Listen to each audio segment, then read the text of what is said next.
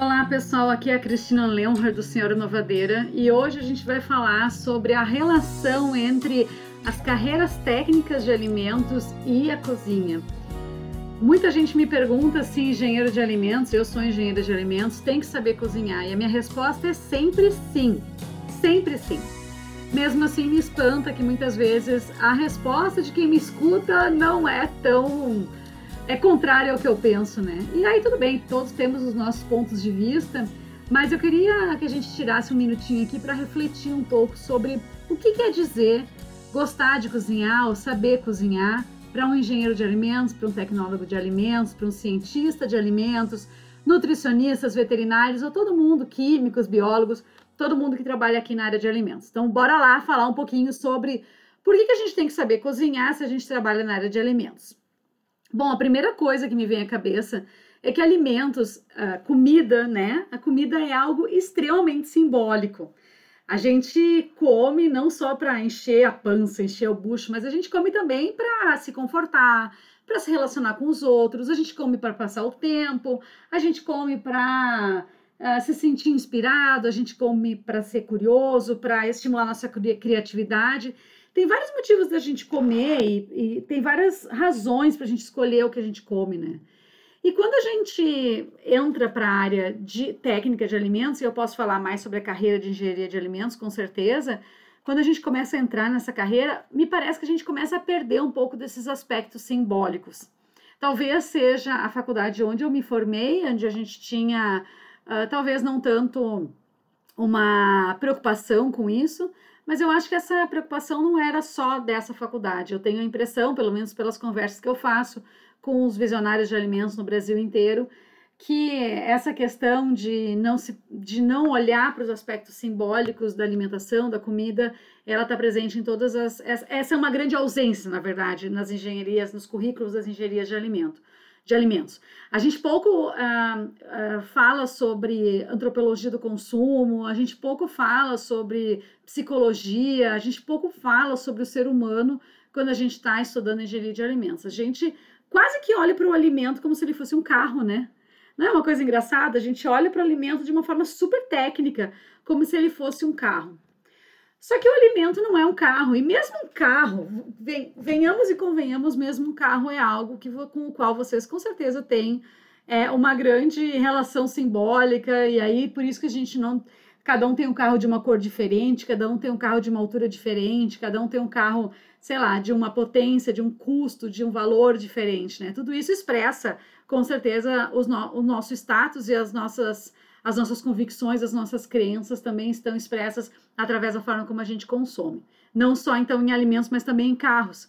Então, na verdade, todos os elementos do consumo são envoltos, né, em aspectos simbólicos que muitas vezes a gente se esquece enquanto a gente está desenvolvendo produtos ou enquanto a gente está lá trabalhando dentro de uma fábrica. É fácil a gente se perder no que é técnico, é fácil a gente só se prender ao que é técnico e esquecer esses demais aspectos. Bom, aí o que eu gosto de refletir um pouco é que a indústria de alimentos, no final das contas, e eu sei que tem muita gente que não concorda com isso, mas para mim é verdade, a indústria de alimentos não deixa de ser uma grande cozinha. Ah, não, mas numa cozinha não tem esses evaporadores, numa cozinha não tem esses separadores, numa cozinha não tem um secador de drum dryer, numa cozinha não tem esse spray dryer. Sim, realmente na cozinha não temos esses equipamentos fantásticos aí que a engenharia de alimentos nos trouxe. Por outro lado, todos esses equipamentos eles somente surgem porque em algum momento alguém aprendeu a transformar alimentos que estavam disponíveis na natureza e aprendeu a transformá-los através de processos tecnológicos, cujo mais simples deles é simplesmente moer, e aí depois a gente passa por todos os processos de cozinhar. Então eu fico imaginando que no fundo, no fundo, todos esses equipamentos super sofisticados que a gente tem aí nas indústrias de alimentos, extratores, secadores, né? Uh, liofilizadores. no final das contas, eles acabam se inspirando é, em processos tecnológicos bastante simples, rudimentares até, que geram os alimentos que a gente consome no dia a dia.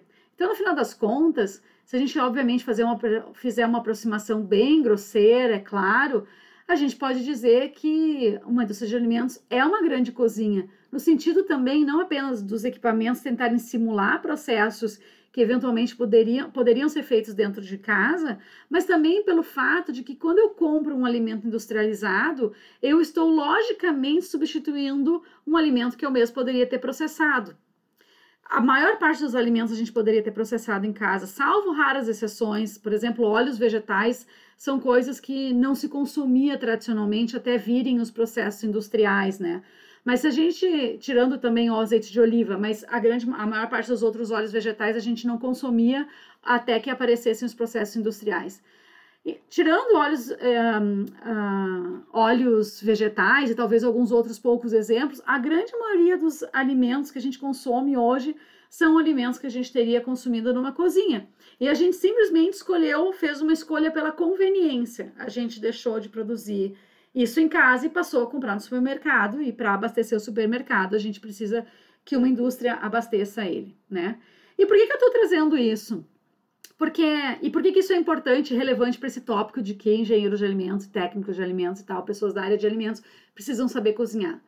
Olha, se a gente está querendo deslocar alguém que poderia cozinhar em casa, que poderia fazer aquele produto em casa, a gente tem que saber fazer este algo em casa também. A gente tem que saber quais são os atributos de qualidade que alguém que faria aquele produto em casa é, associa àquele alimento. Por exemplo, eu fico meio estupefata quando eu descubro que pessoas da área de panificação não sabem fazer pão. Olha, como é que eu posso desenvolver um pão ou como é que eu posso produzir um pão adequado sendo que eu nem sei quais são os atributos de qualidade que uma pessoa que faz pão procura num pão.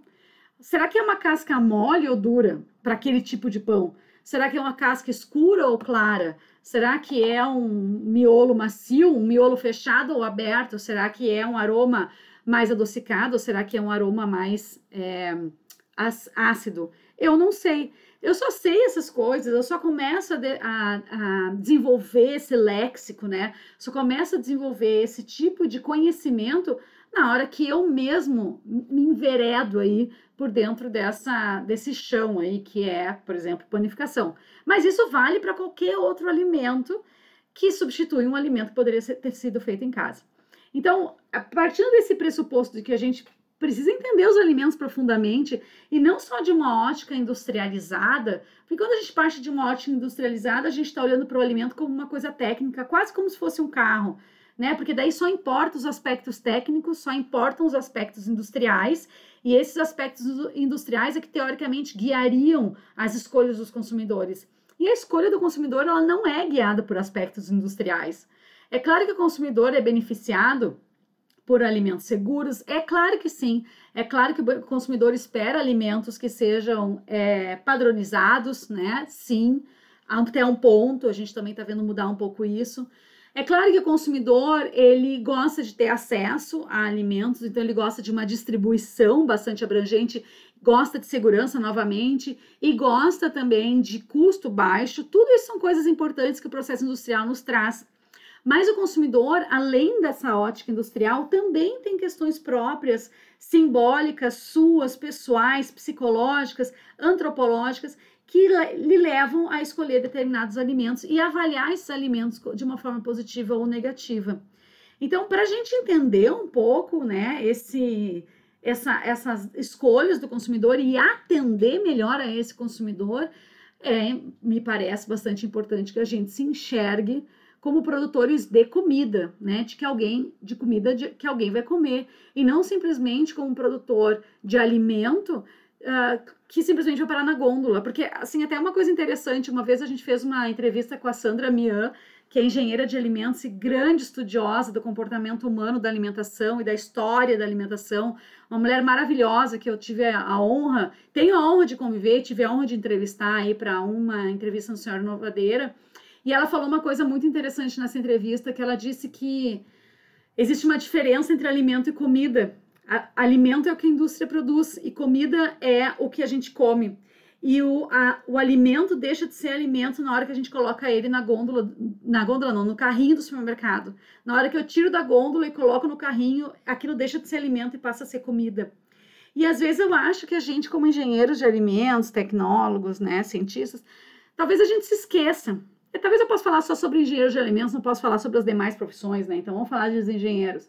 A gente às vezes se esquece disso, né? Às vezes a gente olha para esse alimento, para essa comida de uma forma tão técnica, né? De uma forma tão pouco simbólica, como se ele fosse, como se o intuito dele fosse parar ali no, na, na gôndola do supermercado e não e não ser consumido por alguém como uma comida, né?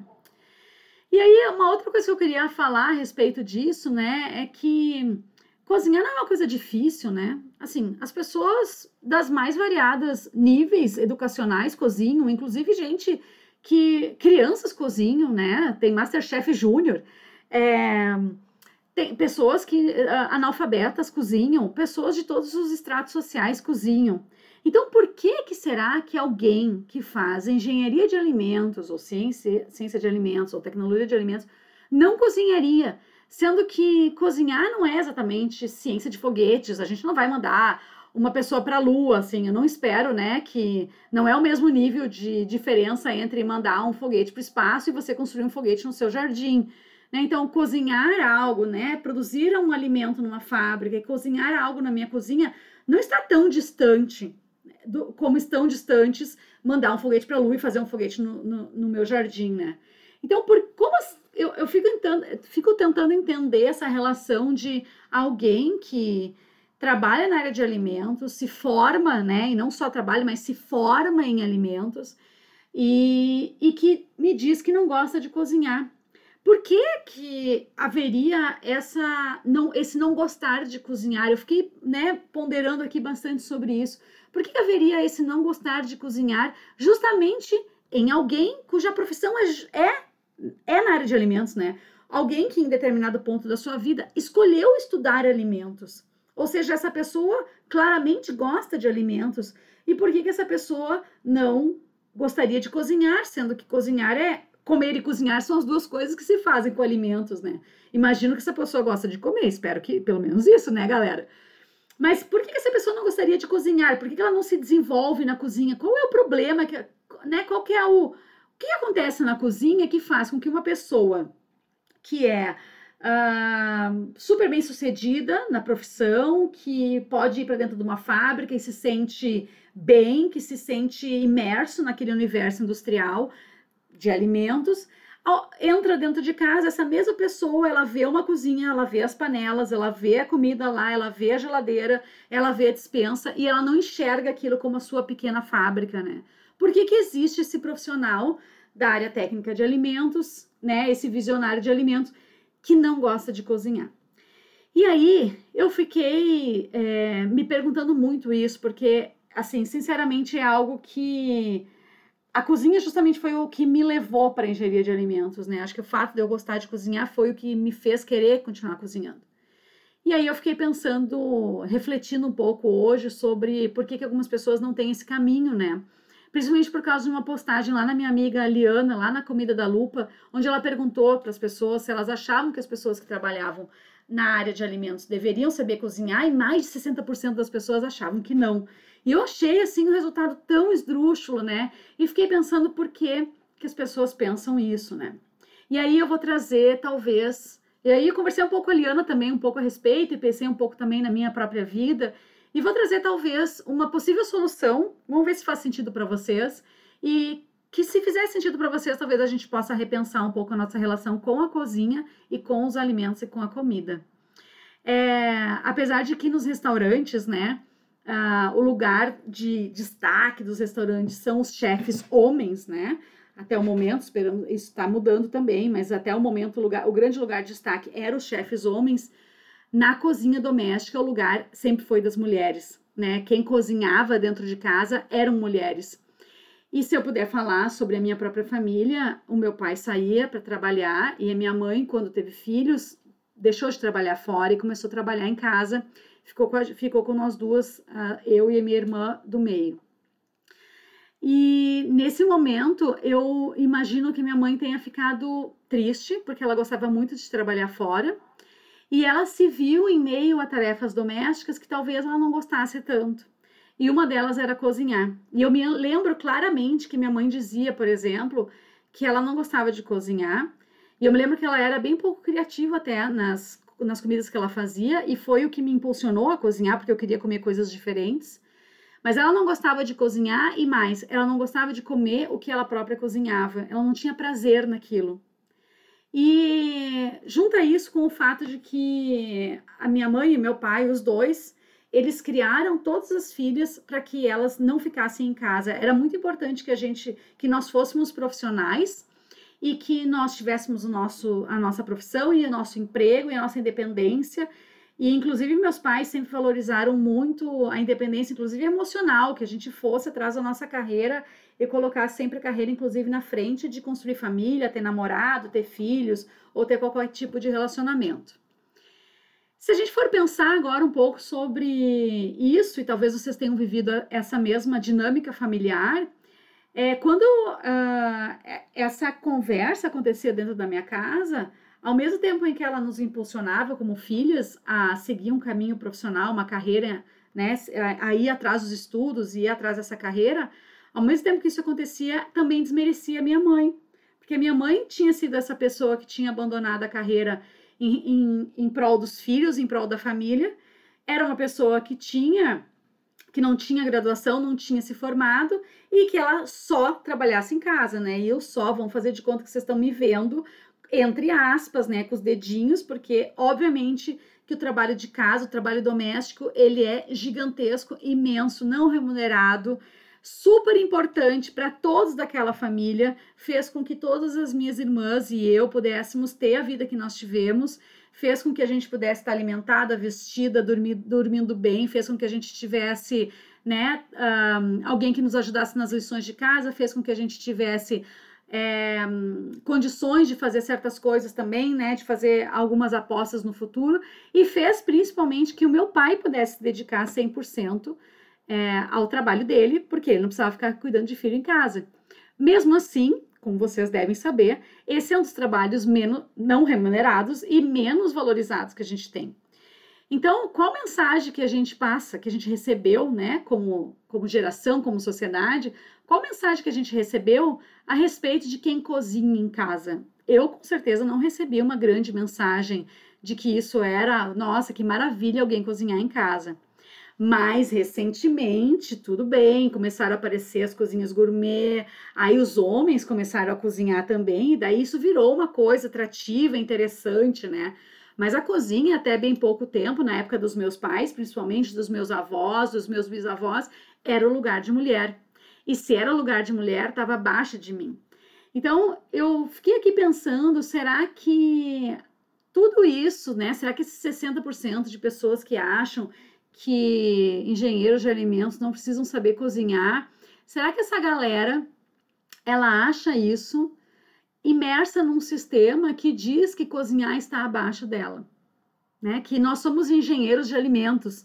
Então, como engenheiros de alimentos, a gente pode olhar para os nós nos permitimos olhar para os alimentos de uma forma técnica, mas ai de você de você gostar de cozinhar.